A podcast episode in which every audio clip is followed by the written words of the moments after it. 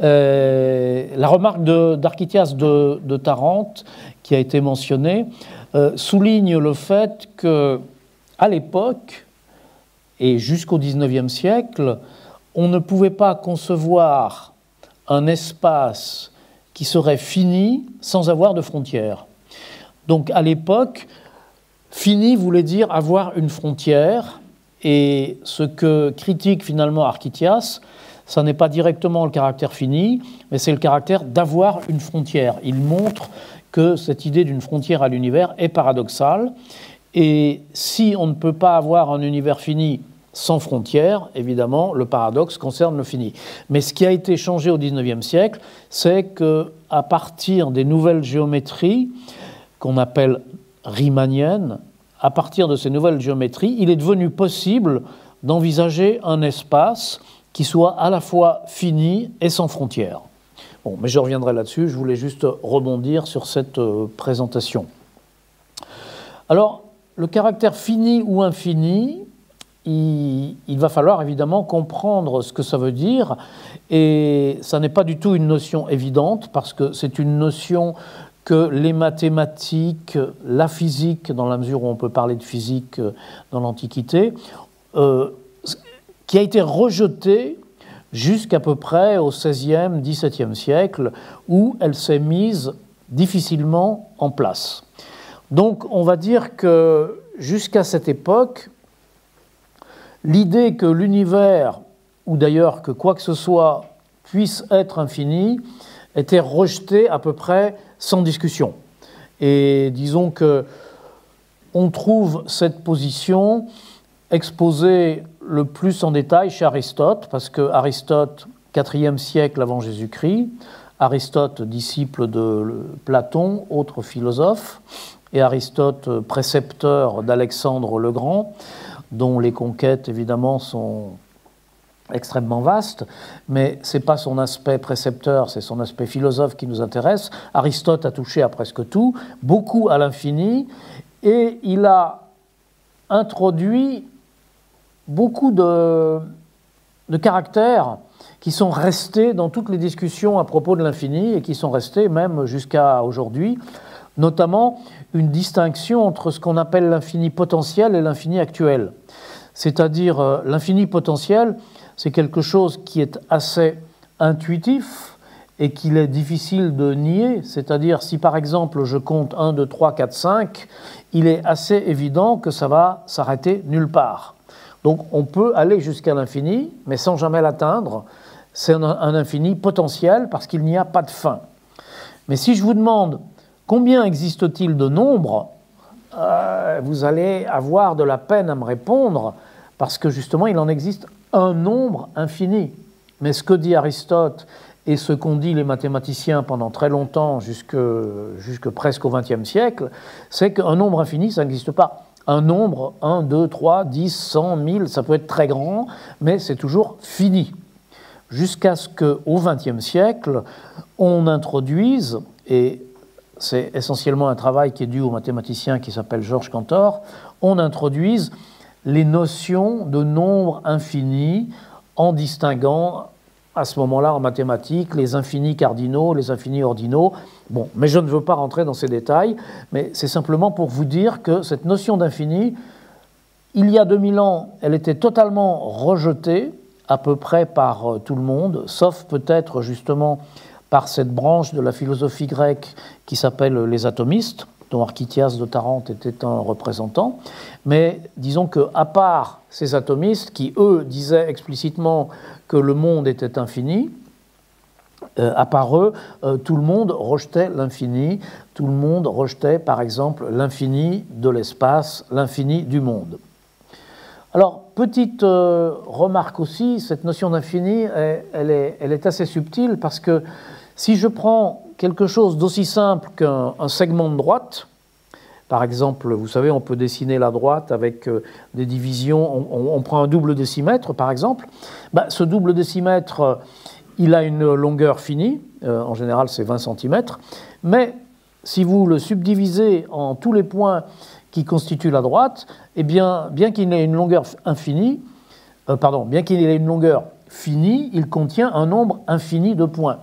Donc c'est quelque chose qui est, je ne dirais pas paradoxal, parce que les mathématiques euh, s'en sortent très bien, il y a une logique derrière tout ça, tout ça est très bien codifié, il n'y a aucun problème, mais c'est peut-être quelque chose qui peut surprendre d'imaginer que un segment de droite a une longueur finie, mais que dedans il y a un nombre infini de points. Si je dessine une figure comme euh, un cercle ou un carré, euh, par exemple sur un tableau noir, mais si je le regarde d'un point de vue, on va dire, un peu théorique comme euh, une figure géométrique, dedans il y a une infinité de points, puisque le point n'a pas d'épaisseur, mais sa surface est totalement finie. Donc il faut distinguer le nombre de points qu'il peut y avoir dans, un, dans une figure, et pour être plus général, on peut dire le nombre d'éléments qu'il y a dans un ensemble, on appelle ça la cardinalité, c'est-à-dire si par exemple je vais dire euh, combien y a-t-il de nombres en tout, ça veut dire combien y a-t-il d'éléments dans l'ensemble de tous les nombres, c'est la cardinalité, et cette cardinalité est infinie. Et si je vous demande combien y a-t-il de points dans, dans cette pièce, de points d'espace, il y en a une infinité. Et pourtant, euh, le volume de cette pièce, il est parfaitement fini, on peut le calculer, on peut le mesurer avec, euh, avec un mètre, euh, avec un instrument de mesure adéquat. Donc, tout ça soulève des questions je ne vais pas rentrer dans les détails, rassurez-vous, je ne vais pas vous faire des cours mathématiques sur l'infini, c'est assez subtil, c'est très intéressant bien sûr, mais ce n'est pas mon sujet. Je vais un peu remonter dans l'histoire de l'astronomie, euh, de ce qu'on peut déjà appeler l'astrophysique, même si euh, on ne l'appelait pas comme ça à l'époque, pour voir comment les conceptions euh, du monde précisément ont changé. Et c'est vrai que depuis toujours, ceux qui réfléchissent à, ce que c'est que le monde, quelle est sa structure, comment il est organisé, se pose cette question, est-ce qu'il est fini ou infini? Et il faut bien comprendre que jusqu'au XXe siècle, quand on parle du monde, on parle de quoi? Bah, On parle de quelque chose qui s'étend en tout cas très loin, euh, l'espace, est ce qu'on appelle l'espace, et puis qui évolue euh, dans le temps. Le monde, c'est un peu l'espace et le temps, sachant que dans cet espace, il y a un contenu, il y a de la matière, il y a des étoiles, des planètes, aujourd'hui des galaxies, il y a peut-être du gaz, des poussières, euh, des cailloux, enfin je ne sais pas. Il peut y avoir beaucoup de choses. Il y a un contenu matériel qui peut aussi évoluer. Et les questions qu'on va se poser, c'est premièrement, est-ce que l'espace est d'extension finie ou infinie? Par exemple, euh, est-ce qu'il a un volume fini ou non? Mais aussi est-ce que le contenu matériel de cet espace, c'est-à-dire la disposition des étoiles, est fini ou infini? C'est-à-dire est-ce qu'il y a dans l'univers un nombre fini ou un nombre infini d'étoiles? Aujourd'hui, on compte plutôt en galaxies, donc on se demanderait, on se poserait la même question à propos des galaxies. Et puis également, on peut se poser la question dans l'évolution temporelle, c'est-à-dire est-ce que euh, l'univers existe depuis toujours depuis une durée infinie? Est-ce que dans le futur, il va encore exister pendant une durée infinie? Euh, Chacun de nous euh, sait ou devrait savoir qu'il il va lui-même exister pendant une durée finie, jusqu'à nouvel ordre, et que l'humanité, sans doute, et la planète Terre elle-même et le système solaire vont sans doute avoir une durée de vie finie. Alors évidemment, c'est des échelles qui sont relativement longues, heureusement, peut-être des milliards d'années, mais en tout cas pour la, pour la planète et pour le Soleil, mais c'est quand même quelque chose de fini. Très grand, mais fini. Quant à l'univers, euh, est-ce qu'il existera encore dans 5 milliards d'années, dans 10 milliards d'années, dans 100 milliards d'années? Dans un milliard de milliards d'années, c'est des questions qu'on se pose et euh, je dirais peut-être un mot à la fin de la manière dont on peut essayer d'y répondre. Alors, ce que vous devez savoir certainement, c'est que nos conceptions de l'univers ont évolué très fortement depuis 2000 ans. Je ne vais pas retracer toute l'histoire de l'astronomie et des conceptions de l'univers, ça, serait un, travail beaucoup trop, beaucoup trop long. Et je, fais des cours là-dessus qui, qui dure des heures et des heures. Donc, je vais résumer. Mais ce qu'il faut comprendre, c'est que à l'époque des Grecs, donc, si je mets de côté les atomistes que j'ai mentionnés régulièrement, ce mouvement des, atomistes avec Lucrèce, Démocrite, euh, Architias justement, et puis qui sera repris par, par Lucrèce je crois que j'ai dit deux fois Lucrèce, je ne sais plus. Euh, mais en tout cas, c'est un, disons, c'est un mouvement, une doctrine philosophique et scientifique. Donc, si je les mets de côté, euh, à peu près tous les Grecs ont pensé que l'espace était d'extension finie. Et ils pensaient aussi que l'espace était centré sur la Terre, c'est-à-dire que la Terre était au centre de l'espace, et que les différentes planètes, ce qu'ils appelaient planètes, et dans les planètes il y avait la Lune, le Soleil, et puis ils ne connaissaient pas encore euh, Uranus et Neptune, donc il y avait sept planètes, incluant la Lune et le Soleil. Ils pensaient donc que les planètes tournaient autour de la Terre dans un mouvement circulaire, et puis qu'il y avait, enclosant tout ceci, une dernière sphère qu'on appelait la sphère des fixes, qui, on l'appelait la sphère des fixes parce qu'on pensait que cette sphère portait les étoiles, que les étoiles étaient fixées dessus, euh, comme des petites euh, lumières, ou alors certains pensaient que de l'autre côté, il y avait un grand feu et qu'il euh, y avait des trous dans cette sphère, et que par les trous de la sphère, on voyait le feu, et c'était ça la luminosité des étoiles que l'on pouvait observer la nuit. Bon. Donc il y avait plusieurs conceptions du monde qui différaient les unes des autres. Mais elles avaient ce point commun que c'était une conception hiérarchique de l'espace, que cet espace était fini, qu'il était centré sur la Terre et qu'il avait une frontière, la frontière étant cette fameuse sphère des, fixes, et que cette frontière tournait autour de nous, puisqu'on voyait que euh, pendant la nuit, les étoiles avaient ce mouvement de rotation autour de l'axe des pôles, et comme vous le savez, on pensait, la plupart en tout cas des, philosophes de la nature, comme on les appelait, pensaient que c'était les étoiles qui tournaient autour de nous et non pas la Terre qui tournait elle-même autour de son axe. Donc une conception complètement différente, avec cette sphère des fixes qui jouait le rôle de frontière du monde, donc le monde était fini. Et non seulement il était fini, mais il était très petit puisque aujourd'hui, on dirait que ce monde qui enclosait les planètes, il correspond à ce qu'on appelle aujourd'hui le système solaire. Et le système solaire, on sait que c'est très petit euh, dans notre galaxie, par exemple, et que notre galaxie, elle-même, elle est très petite à l'échelle de l'univers. Pour vous donner des échelles, justement, des, notions de, taille, de dimension relative, quand on est en astronomie, euh, on ne mesure pas, vous vous doutez, les distances euh, en microns ou, même en millimètres ou en centimètres, ni même en kilomètres, parce que ça nous ferait euh, manipuler des nombres beaucoup trop grands, mais on utilise l'année-lumière. Qu'est-ce que c'est que l'année-lumière C'est une unité de distance, c'est la distance que parcourt la lumière en une année, tout simplement. sachant que la lumière va toujours à la vitesse de 300 000 km seconde.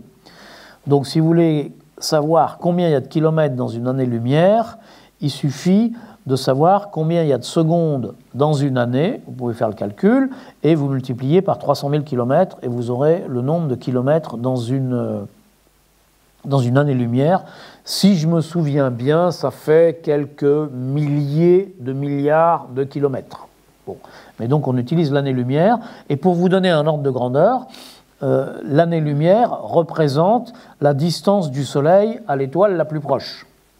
La dimension elle-même du système solaire, c'est seulement quelques minutes lumière, c'est-à-dire que la lumière va mettre quelques minutes pour traverser le système solaire. La Lune est à une seconde lumière, c'est-à-dire euh, il faut une seconde à la lumière pour venir depuis la Lune jusqu'à nous. Pour le Soleil ou pour la planète Mars, c'est à peu près 8 minutes. C'est-à-dire quand vous observez le Soleil, vous l'observez tel qu'il était 8 minutes plus tôt.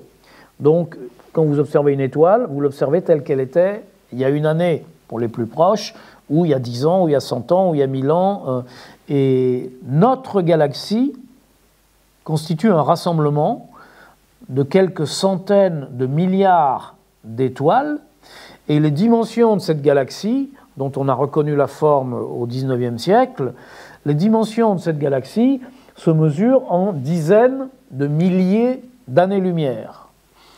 Donc, nous vivons dans le système solaire autour d'une étoile qui s'appelle le Soleil. Dans notre galaxie, il y a 300 milliards d'étoiles à peu près semblables au Soleil. Il y en a qui sont plus chaudes, plus froides, plus vieilles, plus, plus grosses, etc. Mais grosso modo, ce sont des soleils.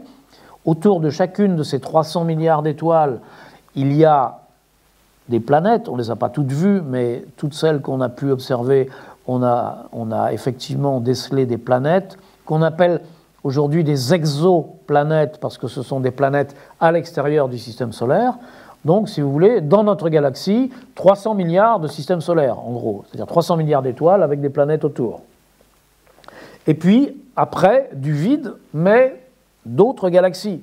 Beaucoup d'autres galaxies, on en connaît aujourd'hui des dizaines ou des centaines de milliers. Combien il y en a? Bah, C'est justement la question qu'on va se poser ce soir. Est-ce qu'il y en a des centaines de milliers, des millions, des milliards, des centaines de milliards, ou bien un nombre infini? Et pour anticiper, je vous dis tout de suite qu'on ne connaît pas la réponse. Mais ce qu'on sait, c'est que la séparation moyenne entre galaxies, c'est de l'ordre du million d'années-lumière. Hein, rappelez-vous, la séparation entre les étoiles dans notre galaxie, c'est de l'ordre de l'année-lumière. La séparation entre les galaxies dans l'univers, c'est de l'ordre du million d'années-lumière. Donc quand on va s'intéresser aux dimensions de l'univers dans son ensemble, ça ne sera plus des années-lumière, ça sera plus des millions d'années-lumière, mais ça sera au minimum des milliards d'années-lumière. C'est-à-dire que, encore une fois, pour anticiper euh, la question de savoir si l'univers est fini ou infini, on ne connaît pas la réponse, mais ce dont on est sûr, c'est que dans tous les cas, ces dimensions sont supérieures à une dizaine de milliards d'années-lumière. Et on va voir exactement comment on peut le savoir et quelles conséquences on peut en tirer. Bon, mais j'en étais au grec. J'en étais au grec qui pense qu'on a un univers fini et fini, je veux dire, en extension spatiale, et qui pense, alors ça dépend, parce que Platon nous dit par exemple, l'univers a été créé par un démiurge, un démiurge, c'est-à-dire un dieu, euh, ça ressemble un peu à ce que dit la Bible. Quoi. La Bible dit euh, l'univers a été créé euh, un certain jour. Bon, il y a même des, théologiens qui se sont amusés à dater la chose. 6000 ans avant Jésus-Christ, par exemple. Il y en a même qui disent 6000 ans avant Jésus-Christ, à 4 heures du soir, quelque chose comme ça. Bon, évidemment, c'est assez fantaisiste, mais il y a eu beaucoup de conceptions de ce genre.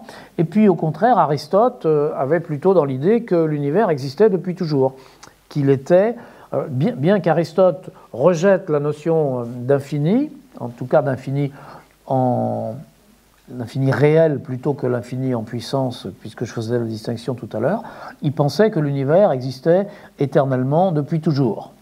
Alors, déjà, les conceptions s'affrontent parce que, euh, en ce qui concerne le passé de l'univers, il y en a qui disent l'univers existe depuis toujours, d'autres qui disent non, il a été créé dans un passé fini. Et en ce qui concerne l'extension spatiale, bon, la plupart des philosophes de l'époque vont dire l'univers est fini et avec une frontière qui est cette fameuse sphère des fixes, tandis que d'autres vont dire, comme les, comme les atomistes, vont dire non, l'univers est d'extension infinie et du coup, il existe d'autres mondes. Et quand on entend cette formulation d'autres mondes que proféraient les atomistes, ça veut dire qu'ils pensent qu'il y a d'autres étoiles, un peu comme le Soleil, avec des planètes autour. Et cette conception des atomistes va être complètement abandonnée, complètement étouffée par les conceptions, disons, de Platon et d'Aristote, qui vont régner à peu près jusqu'à la Renaissance, en tout cas en Occident, qui vont... Alors, ces conceptions ont une longue histoire, parce que disons que peu près au moment de Jésus-Christ, à l'Antiquité, eh bien, euh, tout ça a été un peu oublié. C'est-à-dire, on ne s'est pas vraiment intéressé à tous les travaux des anciens Grecs, euh, que ce soit les atomistes ou que ce soit euh, les aristotéliciens. Et petit à petit s'est imposée la, culture chrétienne avec l'idée que le monde matériel est fini qu'il a été créé par Dieu, euh, en général c'est il y a 6000 ans, mais ça peut être autre chose là, et que au-dessus du monde matériel, il y a le ciel avec plusieurs degrés où résident les anges, les saints, les bienheureux, Dieu, et là il y a plusieurs versions, il y en a où il y a 5 cieux, 7 cieux, et ça va jusqu'à 25 cieux euh, selon les auteurs. Donc on a une conception qui est totalement modélisée par euh, le récit de la Bible un peu transposé.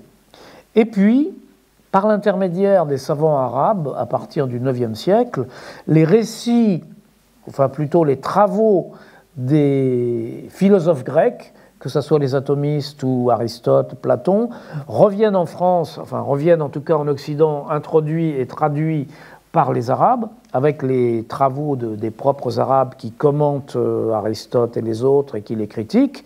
Et du coup, euh, on est confronté en Occident à une sorte de, comment dire, d'opposition entre la conception chrétienne et la conception d'Aristote. Et dans les universités euh, chrétiennes et catholiques, euh, pour préciser, il était, au XIIe siècle, par exemple, interdit d'enseigner Aristote. Bon, en même temps, la plupart des professeurs se rendaient bien compte que euh, ce que disait Aristote était très, très, était très sensé, était logique, et que finalement le récit tiré des Écritures avait beaucoup d'insuffisances. Donc pendant longtemps, enfin pendant à peu près un siècle, il y a eu un enseignement parallèle, on peut dire, clandestin d'Aristote par les mêmes professeurs qui, qui se gardaient bien de l'enseigner de manière officielle. Et puis petit à petit, euh, les théologiens ont réussi à, fusionner, si vous voulez, la conception aristotélicienne avec la conception biblique, donc dans une sorte de conception du monde qu'on pourrait appeler euh, aristotélo-biblique, qui était euh, en vigueur, disons, au moment de la Renaissance. Mais qui, justement, ayant synthétisé Aristote avec les écrits de la Bible, était totalement opposé à l'idée d'un univers infini. Et il se trouve que la révolution scientifique qui s'est accomplie au XVIIe siècle, essentiellement avec Newton, mais avec tous les prédécesseurs de Newton que sont euh, Galilée, Copernic, Nicolas de Cuse, Kepler, Tycho Brahe, j'en oublie euh, certainement, qui s'est accompli petit à petit et qui a culminé avec euh, la publication du livre de Newton, Les Principia. Ce renouveau, cette révolution lente qui a duré un siècle ou deux, qui s'est préparée comme ça, a été marquée par un retour de l'atomisme un retour de l'atomisme, et notamment de cette idée des atomistes que l'univers pouvait être infini. Et c'est intéressant de voir que justement au XVIe siècle, il y a un, on pourrait dire un scientifique, mais en même temps un ecclésiastique qui s'appelle Giordano Bruno, qui s'est fait un peu le porte-parole de ce renouveau des idées atomistes en clamant très fort euh, que l'univers était infini. Et quand on lit ses, travaux, qui sont très lyriques, il, avait une manière de s'exprimer extrêmement poétique et extrêmement lyrique, et c'était, on pourrait dire, un, chantre de l'infini. C'était en même temps des, des textes en prose, mais, très poétiques, très poétiques, et il se faisait le champion de l'infini. Et vous savez que, alors, et il disait aussi comme les atomistes dont il reprenait le discours qu'il existe d'autres mondes, et il a été condamné par l'Inquisition pour avoir euh, dit ces paroles euh, hérétiques, et il a été euh, il a été brûlé euh, à Rome en 1600 avec la langue clouée sur un, morceau de bois pour qu'il ne puisse pas parler. Donc, euh, vous voyez qu'il euh, était quand même pas très prudent de dire que l'univers était infini. Il n'était pas très prudent d'aller contre les conceptions, contre, disons, le, langage qui était le langage commun, qui était justement la Bible et euh, Aristote un peu, un peu mélangé, euh, et euh, tout le pouvoir culturel, disons, tout l'enseignement était aux mains de l'Église catholique. Donc il fallait être très prudent. Et quand on va voir, euh, par exemple, Copernic, quand on va voir Galilée, quand on va voir Kepler, qui ont des idées originales, qui, qui, ont des idées qui remettent en cause cette conception, eh bien, ils sont très prudents. Ils n'osent pas l'écrire, ils n'osent pas l'enseigner, ou ils, ou ils le font en cachette. Et vous savez que Galilée, lui aussi, sera condamné. Bon, il ne sera pas brûlé parce qu'il a renié ce qu'il avait dit, mais il sera assigné en résidence et bon, il aura quand même pas mal d'ennuis. Bon, donc tout ça pour euh, souligner le fait que ce débat entre monde fini, infini, donc euh, fini, infini dans son extension spatiale, et fini, infini aussi dans la durée depuis laquelle il existe, c'est quelque chose qui est très ancien et qui a été extrêmement violent au XVIIe siècle, jusqu'au XVIIe siècle. Alors que se passe-t-il au XVIIe siècle? Ben, Il se passe que euh, c'est un peu la Renaissance, enfin c'est la, fin de la Renaissance artistique, mais c'est un peu la Renaissance, on va dire, scientifique, avec les travaux de tous ceux que j'ai mentionnés, euh, notamment Galilée, Kepler, qui ont joué un rôle très intéressant, mais encore une fois préparés par Copernic, par Nicolas de Cuse, euh, par Nicolas Oresme et beaucoup d'autres avec euh, cette idée maintenant qui commence à venir d'un univers qui peut-être pourrait être infini. Alors, idée euh, soutenue par Giordano Bruno jusqu'en 1600, mais qu'à la même période, Kepler repousse. Kepler dit non, non, non, l'univers ne peut pas être infini, et il donne un argument euh, en faveur de ce qu'il énonce, ce qu'on appelle l'argument de la nuit noire. Parce qu'il fait un petit calcul et il dit supposons que l'univers soit infini.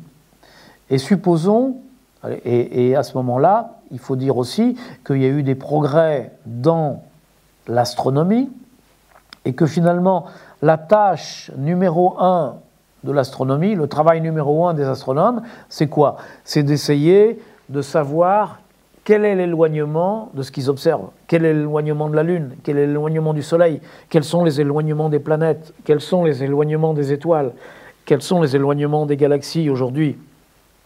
Puisque euh, les astronomes se sont aperçus que non, les étoiles n'étaient pas toutes à la même distance sur une sphère, comme le pensaient leurs prédécesseurs grecs, mais ils se sont aperçus que les étoiles étaient à des distances variables. On commence non pas à les mesurer vraiment, mais à avoir un ordre d'idées de leurs éloignements. Ben, comment comment peut-on faire? On commence à comprendre que chaque étoile est à peu près identique au Soleil, et donc si toutes les étoiles étaient identiques, ce qu'elles ne sont pas vraiment, mais enfin en première approximation, on peut le penser. Donc plus elles nous apparaissent brillantes dans le ciel, plus elles sont proches. Parce que si vous avez des lumières identiques, bon, bah, plus elles sont proches, plus vous les voyez brillantes, euh, tout simplement d'après les lois de l'optique. Donc il commence à s'apercevoir que les étoiles sont à des éloignements différents. Et le raisonnement de Kepler, c'est de dire, bah, si les étoiles sont à des éloignements différents, et si l'univers est infini, bah, on peut penser logiquement que l'univers est peuplé d'étoiles uniformément, qu'il y en a partout, partout, partout. Et il fait un raisonnement qui est tout à fait exact dans, dans le contexte, c'est de dire, bah, si c'est le cas, ça veut dire que quelle que soit la direction dans laquelle je regarde, quelle que soit la ligne de visée, comme disent les astronomes, fatalement, il y aura une étoile au bout. Et ce calcul est juste. Et du coup, s'il y a une étoile au bout, c'est que c'est brillant. Et c'est brillant comme le Soleil. Et il dit, si c'était le cas, l'univers devrait, le, ciel devrait être brillant la nuit avec la luminosité du Soleil. Raisonnement parfaitement exact et qui finalement euh, empêche les, la plupart des astronomes de penser que l'univers puisse être infini. En tout cas, infini et infiniment peuplé d'étoiles. Alors on peut s'en tirer quand même, et c'est ce que va faire Newton, parce que Newton donc, va, d'une certaine manière, synthétiser les travaux, en tout cas les conceptions de tous les prédécesseurs que je viens de mentionner, notamment Galilée, Kepler, Giordano Bruno, etc. Et puis, il va écrire ce livre qui s'appelle Les Principia en 1687, qui fonde la physique moderne, qui, qui fonde l'astrophysique moderne, et d'une certaine manière, la cosmologie moderne. C'est là qu'il introduit de manière vraiment justifier, raisonner la notion d'espace, la notion de temps. tout ce qu'il fait a été beaucoup préparé par Galilée et par, d'autres, hein. mais c'est lui qui le formalise, qui l'introduit de manière formelle, qui le mathématise et qui a même créé les mathématiques nécessaires pour parler de tout ça. Il énonce les lois de la mécanique, il énonce les lois de la gravitation universelle et il va dire il existe un espace physique, c'est-à-dire le cadre dans lequel se déroule la physique, c'est l'espace l'espace physique, et il va dire cet espace physique, on va le représenter par l'espace mathématique. Mais à l'époque de Newton, l'espace mathématique, euh, il n'y en a qu'un, il n'y en a qu'un qu'on connaît, c'est l'espace euclidien, c'est celui dont vous avez appris les propriétés à l'école quand on fait de la géométrie. On fait de la géométrie dans l'espace, on fait de la géométrie dans l'espace euclidien. Et cet espace, il est infini. Donc Newton nous dit, l'espace physique, il est modélisé sur l'espace euclidien, l'espace géométrique euclidien, donc il est infini. C'est-à-dire dans n'importe quelle direction, il s'étend jusqu'à l'infini. Mais d'un autre côté, Kepler nous disait, euh, il ne peut pas être infini et rempli d'étoiles parce que euh, la nuit serait brillante. Alors, euh, selon les, les, astronomes, on a des réponses différentes. Il y en a qui disent, ben oui, les étoiles, elles sont rassemblées autour de nous, puis après, il y en a plus, c'est le vide. Il y en a d'autres qui disent qu'il y a un univers hiérarchique, c'est-à-dire les étoiles sont réparties non pas du tout d'une manière homogène et uniforme dans l'univers, mais en formant des sortes de, de dessins squelettiques, ce qu'on appellerait aujourd'hui des fractales. Et quand on fait le calcul, dans ces univers qu'on appelle des univers hiérarchiques, enfin qu'on appelait des univers hiérarchiques parce que ça a été à la mode au XVIIe et au XVIIIe siècle, euh, eh bien le paradoxe de la nuit noire, comme on l'appelle, c'est-à-dire ce que j'ai énoncé euh, à propos de Kepler, ce que Kepler a énoncé, et qu'on appelle en fait aussi paradoxe d'Olbers, parce qu'il a été énoncé par la suite, après Kepler, par un astronome, euh, un autre astronome qui s'appelait Olbers. Donc on parle de paradoxe de la nuit noire ou on parle de paradoxe d'Olbers pour faire allusion à ce raisonnement, qui est donc un argument contre l'univers euh, infini, mais qui n'est pas un paradoxe contre l'extension infinie de l'espace, mais qui est un paradoxe contre l'extension infinie et uniforme des étoiles. Et finalement, ce paradoxe, ben, il, va rester, il va quand même tourmenter pas mal les astronomes pendant le XVIIe, pendant le XVIIIe siècle et même pendant le XIXe siècle.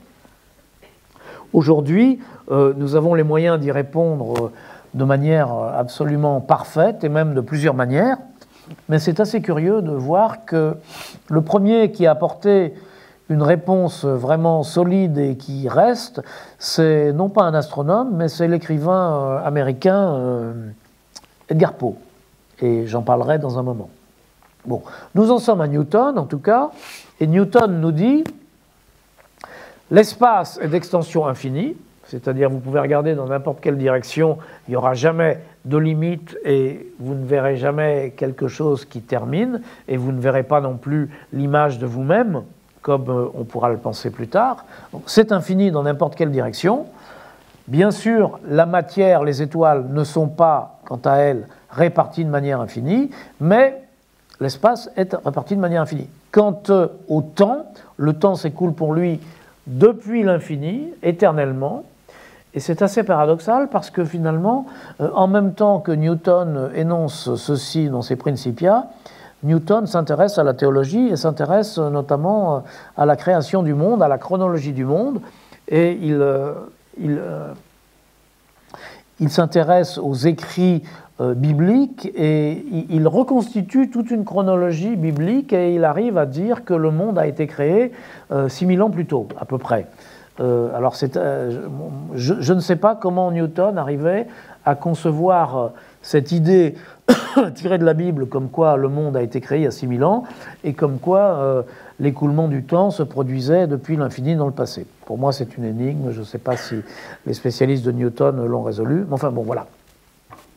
Donc on en est là avec Newton, et comme je vous l'ai dit, Newton, c'est vraiment le début de la physique, euh, parce qu'on a maintenant des théories physiques vraiment au point, la théorie de la gravitation universelle, la dynamique universelle, et ça va aller de succès en succès. On va comprendre les mouvements des planètes, on va comprendre les mouvements des étoiles, euh, les mouvements des satellites, etc. On va découvrir de nouvelles planètes grâce aux lois de Newton. On va prédire le retour de la comète de Halley grâce aux lois de Newton.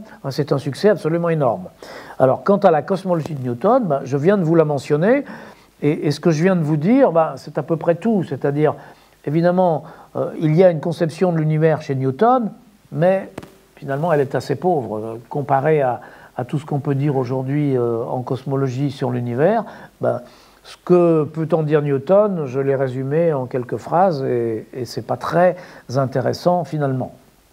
Alors, à partir de Newton, les choses continuent, c'est-à-dire qu'on commence à construire des télescopes de plus en plus grands, on construit aussi des spectroscopes qui permettent d'analyser la lumière qui provient des étoiles. Alors ça c'est très intéressant parce que ça va nous permettre de connaître leur composition chimique, leur conditions physiques, leur température, leur pression, leur densité. Ça va nous permettre de connaître leur vitesse par l'analyse de l'effet Doppler pour ceux qui connaissent, mais peu importe. La spectroscopie, c'est un outil d'investigation énorme. Ça va nous permettre aussi indirectement de connaître leur distance. Et à, la, à la fin, dans la deuxième moitié du XIXe siècle, il y a un grand débat qui s'instaure parmi les astronomes. C'est-à-dire qu'on observe des étoiles, parce que à partir de, cette époque, grâce au télescope, grâce aux moyens d'analyse, comme je vous l'ai dit, on commence à avoir des ordres de grandeur des éloignements des étoiles. Et quand on regarde dans une direction du ciel, on, compte les étoiles, on voit des étoiles de plus en plus loin, et puis ça s'arrête. Dans une autre direction du Soleil, on voit des étoiles, des étoiles, et puis ça s'arrête. Autrement dit, on commence à comprendre au, au milieu du 19e siècle que nous vivons dans un rassemblement d'étoiles. À l'époque, on ne sait pas combien il y en a. Euh, aujourd'hui, on sait qu'il y en a 300 milliards à peu près, euh, qu'on va appeler notre galaxie, mais on ne sait pas encore quelles sont les dimensions de notre galaxie, on ne sait pas encore quelle est sa forme, on ne sait pas encore si le Soleil est au centre ou au bord de la galaxie, et on ne sait pas encore si ce qu'il y a à l'extérieur de la galaxie. Bon, c'est certain, il y a du vide, mais il y a quelques astronomes, très rares, et aussi le philosophe Emmanuel Kant, qui se disent, mais bien sûr, il y a la galaxie, il y a du vide, mais est-ce que très loin, il ne pourrait pas y avoir d'autres, d'autres univers-îles, comme ils les appellent L'idée, c'est que si vous êtes sur une île déserte, vous êtes sur une île, sur la Terre, vous avez la mer autour de vous, et rien d'autre. Mais peut-être que très loin, vous ne la voyez pas parce que c'est trop loin, peut-être c'est derrière l'horizon, il y a d'autres îles. Et ce que disait Kant, c'est qu'il pourrait y avoir très loin, tellement loin qu'on a du mal à les voir, d'autres univers-îles. Mais il n'est guère écouté, il n'est pas le seul à dire ça, il y a quelques astronomes, mais qui ne sont pas écoutés. Et donc la conception qui règne, c'est que l'extension matérielle de l'univers se réduit à notre galaxie. Et le grand débat qui s'instaure, porte sur les dimensions de notre galaxie, savoir quelle est sa forme, savoir quelle est la position de, du Soleil euh, dans cette galaxie, mais aussi de se demander s'il n'y aurait pas quand même d'autres univers-îles d'autres qui seraient très loin. Et cette euh, idée est renforcée par le fait qu'il y a un astronome américain qui s'appelle Vesto Slipher, qui observe ce qu'on appelle à l'époque des nébuleuses. Des nébuleuses, c'est simplement des objets brillants qu'on voit dans le ciel, sans savoir ce que ce que c'est. On sait que ce ne sont pas des étoiles parce qu'ils ne sont pas ponctuels comme les étoiles. Ce sont des sortes de taches, un peu comme des nuages. C'est pour ça qu'on les appelle nébuleuses. Et Vesto Slipher observe certaines de ces nébuleuses avec un spectroscope, c'est-à-dire l'instrument dont je viens de parler, et il s'aperçoit qu'elles ont des vitesses très élevées ce qui le surprend, jusqu'à des milliers de kilomètres par seconde. Et donc il se dit tout simplement, avec des vitesses aussi élevées, même si ces objets sont dans la galaxie, ils doivent en sortir un jour ou l'autre. Ils vont tellement vite. Et donc il commence à reparler, à mentionner de nouveau l'idée des univers-îles. Et le débat dont je vous parle, c'est est-ce que l'extension matérielle de l'univers se réduit à notre galaxie, avec ses 300 milliards d'étoiles, ou bien est-ce que très loin, il va y avoir d'autres galaxies un débat acharné avec des arguments pour, des arguments contre. C'est très compliqué parce que les observations sont encore imparfaites. Et ce débat sera résolu en 1924. C'est une date historique dans la cosmologie. 1924 par un astronome qui un astronome américain qui s'appelle Edwin Hubble, qui a la chance d'observer avec le plus grand télescope euh, au monde, qui est aux États-Unis, c'est le Mont Palomar. Euh, c'est pas encore le Mont Palomar, c'est le Mont Wilson en Californie. Je passe sur les détails, mais il observe qu'une des nébuleuses les plus brillantes, euh, il, arrive à mesurer sa distance et il montre que cette distance se mesure en millions d'années-lumière et que donc elle est très nettement en dehors de notre galaxie. Et puis ensuite, on observe d'autres nébuleuses et on s'aperçoit que toutes ces nébuleuses sont en dehors de notre galaxie, sont très loin, que ce sont d'autres galaxies. Et c'est là que l'univers change complètement d'échelle. Au lieu de se dire l'univers matériel, c'est notre galaxie, puis après, il n'y a plus rien, on se dit, ben non, l'univers, il est rempli de galaxies. Aujourd'hui, on, en connaît des, je ne sais même pas combien, mais des millions, je pense, euh, qu'on peut voir sur les plaques photos, et euh, on ne sait pas où ça s'arrête. On en observe, on a observé jusqu'à des milliards d'années-lumière. Je ne sais pas quelle est la distance de la plus lointaine des galaxies qu'on a observées. Je crois que c'est quelque chose de l'ordre de 8 milliards d'années-lumière, mais ne me demandez pas de confirmer ce chiffre. Euh, et puis, je vous dirai dans un moment que la notion de distance en, cosmologie, elle n'est pas très bien définie. Donc ça ne veut pas dire grand-chose de parler de distance en cosmologie, même si ça donne euh, un, un ordre de grandeur, ça donne une idée de l'extension du monde. Bon, donc en 1924, une révolution parce que on s'aperçoit que l'univers est beaucoup plus grand que ce qu'on croyait. C'est-à-dire, les Grecs croyaient que l'extension du monde, c'était en gros ce qu'on appelle aujourd'hui le système solaire. Ensuite, euh, on a cru que l'extension du monde matériel, c'était notre galaxie. Et ensuite, après Hubble et jusqu'à aujourd'hui, on pense que l'univers est rempli d'une sorte de gaz cosmique dont chaque molécule est une galaxie. C'est-à-dire ici, dans cette pièce, il y, a, un gaz dont euh, les molécules sont des molécules d'air, essentiellement euh, d'oxygène et d'azote, mais à l'échelle cosmique, on pourrait dire il y a une sorte de gaz dont chaque molécule est une galaxie. Chaque molécule de ce gaz cosmique, c'est une galaxie avec ses 300 milliards d'étoiles, avec chaque étoile entourée peut-être d'une dizaine de planètes à peu près, et avec sur les planètes tout ce qu'on peut imaginer. Donc le monde a vraiment changé d'échelle. Mais ce n'est pas la seule révolution parce que, autre date très importante, 1915, 1915-1916, où Einstein énonce sa théorie de la relativité générale. Une théorie qui va complètement modifier notre vision de l'univers, entre autres. Notre vision du temps et de l'espace, parce que euh, si on voulait résumer le message principal de la relativité générale, c'est que les notions de temps et d'espace ne sont pas vraiment définies et opératoires en physique, et qu'il faut les remplacer par une notion nouvelle qui s'appelle l'espace-temps. Que cet espace-temps, il a une certaine forme, c'est un, une entité géométrique qui a une forme, de la même manière qu'une surface comme celle-ci peut avoir une forme, je peux déformer cette surface. Une surface, ça a deux dimensions, euh, l'espace a trois dimensions, l'espace-temps, ça a quatre dimensions. Donc euh, notre cerveau n'est pas adapté pour se représenter, pour visualiser quelque chose qui a quatre dimensions, mais les mathématiciens savent très bien le faire.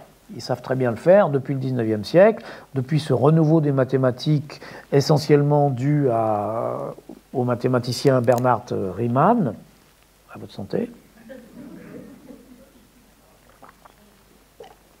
Et donc, on peut très bien, les mathématiciens peuvent très bien imaginer et calculer avec euh, des entités mathématiques, comme l'espace-temps, qui non seulement ont quatre dimensions, mais ont aussi une forme qui est définie de manière aussi précise que la forme d'une surface.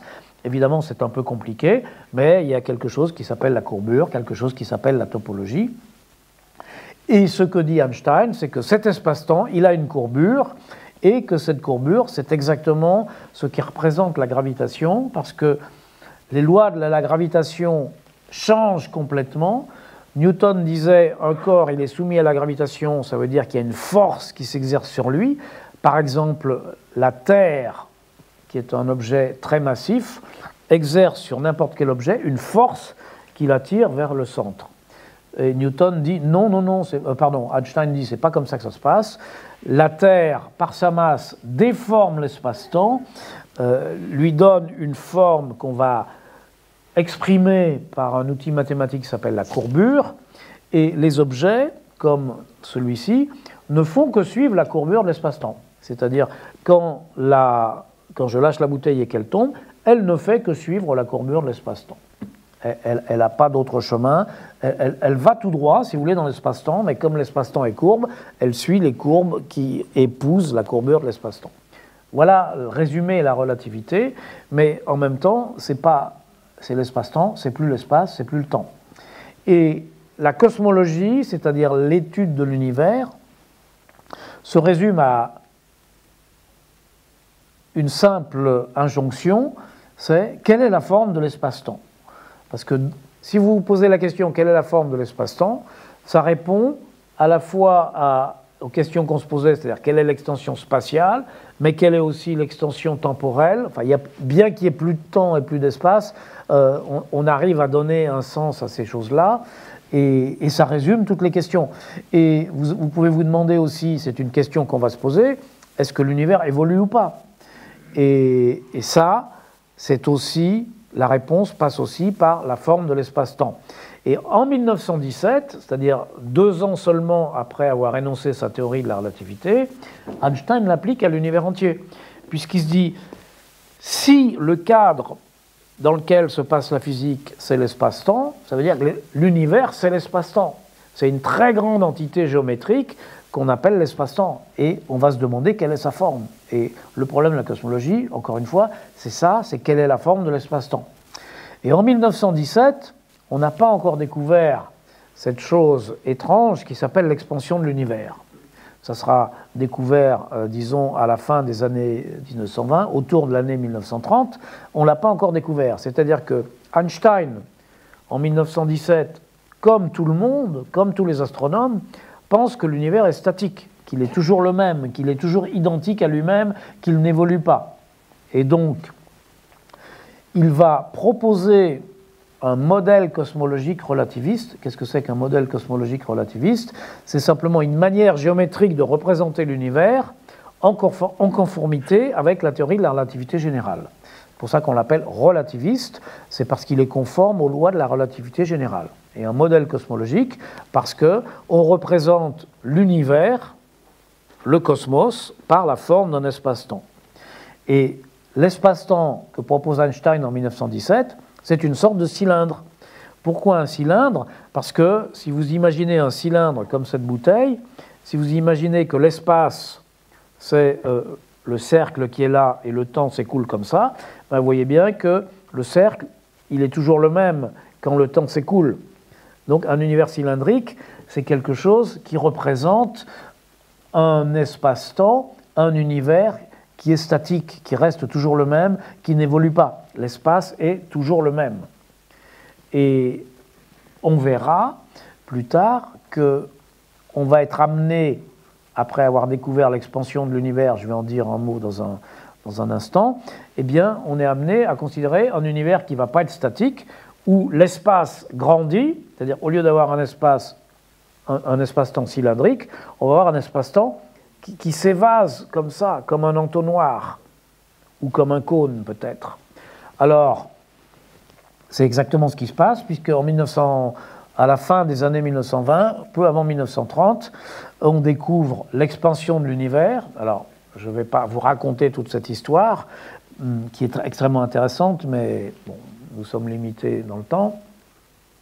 Donc, euh, trois acteurs principaux pour cette découverte. Vesto Slipher, que j'ai déjà mentionné, qui mesure des vitesses des galaxies extrêmement élevées.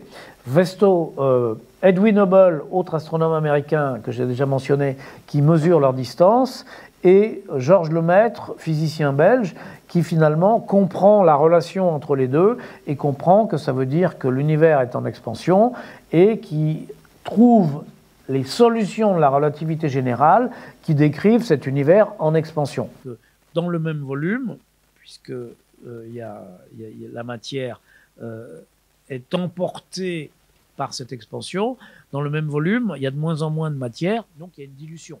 Le contenu de l'univers se dilue. Et puis quand on applique les lois de la physique, on sait que la dilution, une dilution entraîne un refroidissement. Si vous avez un frigidaire chez vous, c'est ce qui se passe dans le frigidaire. C'est comme ça qu'on fait du froid, c'est en diluant un, certain, euh, un certain fluide. Et donc, euh, ce que déduit Georges Lemaitre justement de ces modèles d'univers en expansion, puisqu'il a compris que l'univers était en expansion, il a du mal à convaincre ses collègues, il a du mal à convaincre Einstein, il a du mal à convaincre les autres, mais ils y passeront tous parce que l'évidence euh, observationnelle est là, et il déduit que euh, le contenu matériel de l'univers se dilue et se refroidit. Et ça, ça va être l'arrivée des modèles de Big Bang, parce que si ça se dilue, ça veut dire que dans le passé, c'était plus dense. Et plus on remonte dans le passé, plus c'était dense, plus c'était concentré. Si ça se refroidit, ça veut dire que plus on remonte dans le passé, plus c'était chaud. Et donc, ce que dit Georges Lemaitre, c'est puisque j'observe que l'univers est en expansion, j'en déduis que dans le passé, l'univers était plus dense, plus concentré, plus chaud. Et plus je vais dans le passé, loin dans le passé, plus c'était dense, plus c'était chaud. Et avec la relativité générale, avec les théories physiques, il arrive à calculer plus ou moins tout ça. Et, surprise, il s'aperçoit que euh, tout ça ne peut durer que depuis une durée finie qu'on va appeler l'âge de l'univers. Autrement dit, quand on calcule la séparation entre deux objets, entre deux points de l'espace, on s'aperçoit que dans une durée passée finie, aujourd'hui on estime ça à, un peu plus de 13 milliards d'années, eh bien les galaxies devaient se toucher. C'est-à-dire tout, tout ce qu'il y a dans l'univers devait être extrêmement condensé, concentré. Donc euh, c'était tellement concentré et tellement chaud aussi. C'était des milliards à des milliards de fois plus concentré, non seulement que ce qu'on observe aujourd'hui, mais même que la matière qui est à l'intérieur des noyaux des atomes, qui est déjà beaucoup plus concentrée que la matière que nous pouvons voir devant nous. Donc c'était très concentré, c'était très chaud, si bien qu'aucun des objets que nous connaissons aujourd'hui ne pouvait exister ni les étoiles, ni les planètes, ni les animaux, ni les plantes, ni même les cailloux, rien, rien, rien, il n'existait que des particules élémentaires qui n'étaient pas du tout structurées.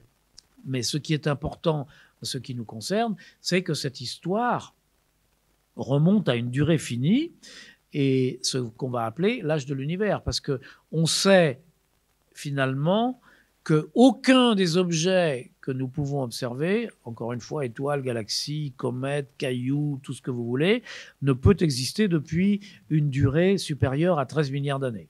Donc, euh, c'est la limite. Qu'est-ce qui s'est passé à ce moment-là? On n'en sait rien du tout.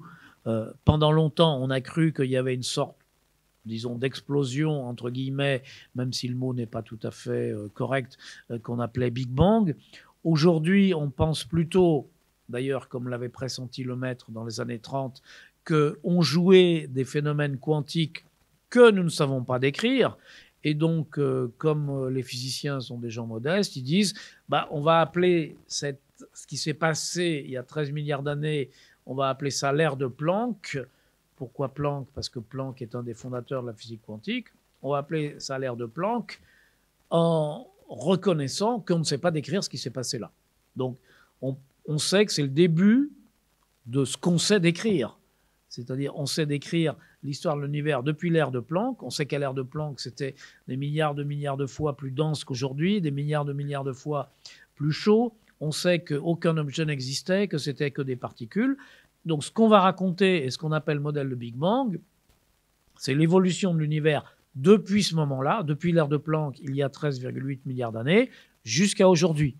Qu'est-ce qui s'est passé? Ben, les particules se sont amalgamées pour former des noyaux d'atomes, puis pour former des atomes, puis se sont formées les étoiles, les galaxies. Il y a toute une histoire. dans laquelle va prendre place la formation du système solaire et de la planète Terre, évidemment, avec l'apparition de la vie, euh, tout ce qui nous intéresse, euh, évidemment, mais qui n'est pas du ressort de la cosmologie, donc je n'en parle pas aujourd'hui. Mais donc, voilà, voilà où nous en sommes.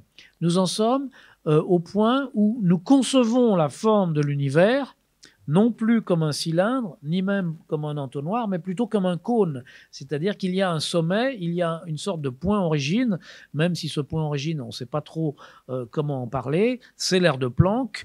On pense que pour parler de l'air de Planck d'un point de vue correct en physique, il faudrait avoir une théorie qui mêle la gravitation et la physique quantique, par exemple une théorie de gravité quantique, mais on n'en a pas aujourd'hui. On la cherche activement. J'ai beaucoup travaillé là-dessus. Euh, je ne l'ai pas trouvé, sinon vous le sauriez. Personne ne l'a trouvé. On n'est même pas sûr qu'on en trouvera une un jour. Mais c'est pas parce qu'on n'a pas de théorie qu'on euh, n'a pas des idées. Donc euh, il y, a des physiciens qui disent peut-être qu'il y a eu non pas un Big Bang comme on l'a pensé il y a quelques dizaines d'années, mais un rebond cosmique. C'est-à-dire qu'au lieu de dire l'univers existe depuis 13 milliards d'années, comme l'expansion, on sait qu'elle existe, elle, depuis 13 milliards d'années, mais il y a peut-être eu quelque chose d'avant. Il y a peut-être eu une phase d'univers en contraction. L'univers s'est contracté, contracté, jusqu'à rebondir sous des effets de gravité quantique que l'on ne sait pas décrire. Donc un rebond cosmique, et donc cette contraction, après le rebond, s'est transformée en expansion. Donc dans ce cas-là, ça veut dire que l'univers durerait depuis une durée infinie, depuis toujours il serait en contraction depuis toujours, et puis rebond et en, maintenant en expansion. Ou alors, il y a eu des phases contraction, expansion, contraction, expansion, et on l'a pensé, euh, certains physiciens ont pensé ce genre de modèle d'univers dans les années 1940, euh, justement, on travaillait là-dessus. Donc, on ne sait pas, on ne sait pas, on est dans l'incertitude. Euh, donc, voilà pour l'univers, disons, le passé, fini ou infini. Ben, vous avez les deux options et on ne sait pas trancher. Alors maintenant, vous allez dire, du point de vue spatial, eh bien, euh, c'est un peu pareil parce que je vous ai dit tout à l'heure que grâce à l'introduction de ces nouvelles géométries, il devenait tout à fait possible d'envisager un espace qui soit fini sans avoir de frontières. Alors, je pense que c'est pas du tout facile à se représenter, mais pensez aux surfaces. Pensez aux surfaces. Euh, si vous pensez à la surface du plan, elle est infinie. Et vous vous dites, si je veux dessiner une surface finie dans un plan, il faut que je fasse un trait, je prends l'intérieur, et l'intérieur a une surface finie, mais il y a une frontière. Et donc, euh, vous associez l'existence d'une frontière au caractère fini. Mais si vous prenez la surface d'une sphère, la surface d'une sphère, elle est finie, évidemment. Si vous, si vous voulez peindre la sphère, si vous voulez peindre un globe, eh ben, vous avez besoin d'une quantité de peinture finie. La surface est finie. Et pour ceux qui connaissent les mathématiques, c'est 4 tiers de pi R3 où R est le rayon. Bon, elle est finie, mais elle n'a pas de frontière. Parce que la sphère elle-même, on peut dire c'est la, c'est la frontière de la boule qui est à l'intérieur, mais la sphère elle-même n'a pas de frontière. Quelle est la frontière de la surface terrestre? Il n'y en a pas. Il y a des frontières entre les États, mais c'est pas de ça qu'on parle ici. Donc euh, la surface de la sphère, la surface sphérique, c'est une surface finie, sans frontières. Et ce que disent ces géométries riemanniennes, ne cherchez pas à le visualiser, on ne peut pas, notre cerveau n'est pas fait pour ça, mais il existe pareillement des espaces qui sont de volumes finis, de circonférences finies, mais sans frontières. Et il est tout à fait possible que notre espace soit comme ça. Dans le fameux modèle dont je vous parlais d'Einstein en 1917, euh, je vous ai parlé de l'espace comme un cercle, mais non, pour lui, c'était ce qu'on appelle une trois sphères, c'est-à-dire la généralisation à trois dimensions de la sphère, un espace de volume fini, mais sans frontières. C'était ça le modèle d'Einstein. Aujourd'hui, on ne sait pas si l'espace est de volume fini ou de volume infini. Mais il faut se rendre compte d'une chose, c'est que si jamais il est de volume infini, on ne pourra jamais le savoir. C'est-à-dire, au mieux, peut-être qu'un jour, on s'apercevra que l'espace est de volume fini. Euh, par exemple, euh, comment pouvez-vous savoir que la surface de la Terre est finie? Bon, il y a un moyen qui est très simple, c'est euh, de partir dans l'espace et puis de voir la Terre de loin, vous allez bien voir que c'est une boule. Mais si vous êtes condamné à rester sur la Terre, eh bien, il y a un moyen très simple, c'est d'en faire le tour. C'est-à-dire, vous partez tout droit, et quand vous aurez avancé de 40 000 km, vous serez revenu à votre point de départ, vous aurez parcouru la circonférence de la Terre. Ben, on peut imaginer faire pareil dans l'espace-temps. Vous partez en fusée, si vous revenez euh, à votre point de départ en allant toujours tout droit, c'est que vous aurez parcouru la circonférence de l'univers. Seulement, comme on sait aujourd'hui que s'il y a une circonférence de l'univers, elle est supérieure à 10 milliards d'années-lumière, et que vous n'irez jamais aussi vite, que vous n'irez jamais aussi vite que la lumière, ça veut dire qu'il vous faudra beaucoup plus que 10 milliards d'années pour faire le tour de l'univers. Bon, donc euh, l'expérience est hors de portée. En revanche, vous pouvez imaginer que peut-être justement, il y a des faisceaux de lumière, des photons, qui eux ont fait le tour de l'univers. Et c'est un travail que font les, certains astronomes de voir si, par exemple, on ne pourrait pas détecter des photons qui ont fait ou non un tour de l'univers. Je ne vais pas vous expliquer comment on fait ça, c'est quand même assez technique, mais ça a été fait. Et avec ce genre de, avec ce genre de, comment dire, d'observation, on a réussi à montrer que même si l'univers est, fini, ses dimensions dépassent les 10 milliards d'années-lumière, comme je vous l'ai dit tout à l'heure. Mais euh, peut-être qu'on va faire des observations encore plus euh, détaillées et qu'on va montrer que l'univers est plus grand que, non pas que 10, mais que 20 milliards d'années-lumière, peut-être que 100, peut-être qu'un million, mais on n'arrivera jamais à montrer qu'il est infini. Donc, euh, il faut bien se rendre compte que savoir si l'univers est fini ou infini, peut-être qu'un jour on arrivera à démontrer qu'il est fini si c'est le cas, mais si jamais il est infini, on n'arrivera jamais à le démontrer parce que on pourra toujours penser qu'il est plus grand que la limite à laquelle euh, on est arrivé, mais on n'en saura pas davantage. Bon, alors il y a d'autres moyens qui sont indirects pour euh, savoir si l'univers est fini ou infini, mais comme ils dépendent de beaucoup d'hypothèses, euh, ça n'est pas du tout des certitudes, donc je préfère ne pas en parler du tout et du coup m'arrêter ici et répondre à vos questions.